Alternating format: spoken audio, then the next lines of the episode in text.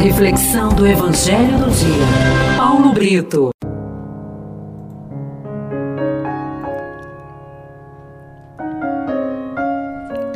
A primeira leitura de hoje está no livro de Esté, capítulo 4, versículo 17 apenas.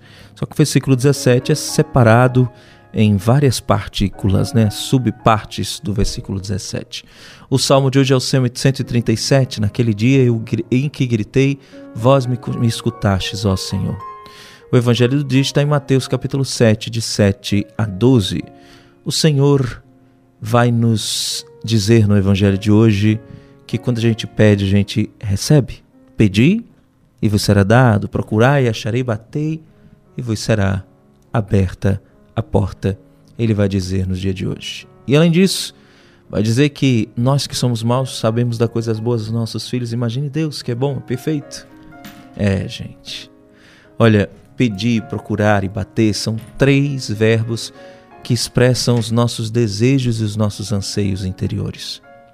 Quem pede quer receber, quem procura quer encontrar, e quem bate a porta precisa que esta lhe seja aberta. São também as ações que podem permear o teor da nossa oração junto ao Pai.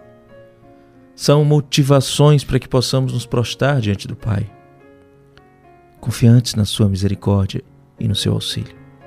Pedi, procurai e batei, porque assim vos será dado, achado e aberto, nos recomenda Jesus. Com essas palavras de ordem e estas promessas, Jesus nos dá a garantia de que os nossos pedidos têm valia diante de Deus. Portanto, pedi, procurai e batei. Não é apenas uma sugestão de Jesus, mas é um imperativo. Pedir, procurar e bater é o mesmo que insistir e perseverar com fé na oração. A fé é quem move a nossa oração nesta ação de pedir, buscar e bater. De acordo com o grau da nossa fé, também alimentamos a esperança de que as coisas acontecerão no momento certo. Atrelada ao nosso pedido, a nossa busca e a nossa insistência, precisa, porém, estar a nossa paciência e abandono em Deus.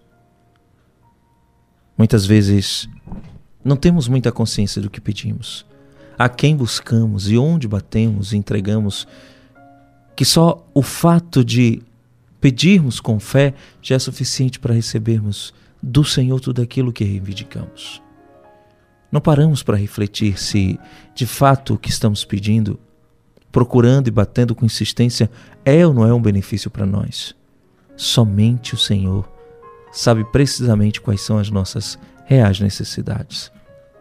Muitas vezes não recebemos, não encontramos e não alcançamos o que, pleiteamos, porque estamos pedindo para o mal.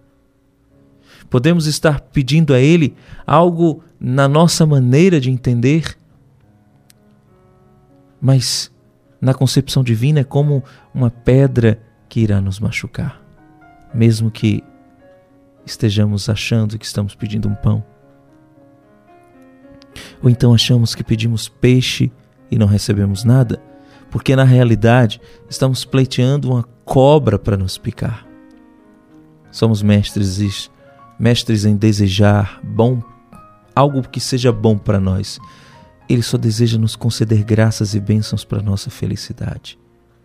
Na realidade, o Pai dá a vida em abundância.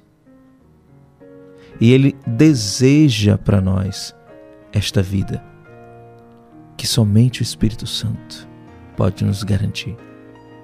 Portanto, pedir o Espírito Santo e desejar que a vontade de Deus se realize na nossa vida é a melhor escolha que podemos pleitear para nós. Não seremos nas horas certas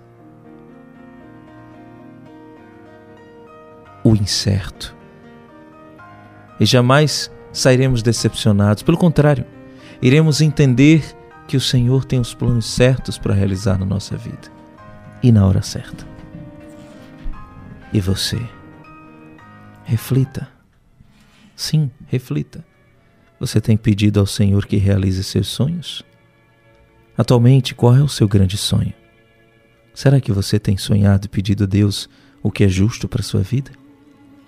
É disso mesmo que você precisa? Você tem pedido o Espírito Santo? Reflete. Em nome do Pai, do Filho e do Espírito Santo, amém. Que Deus te abençoe e te guarde.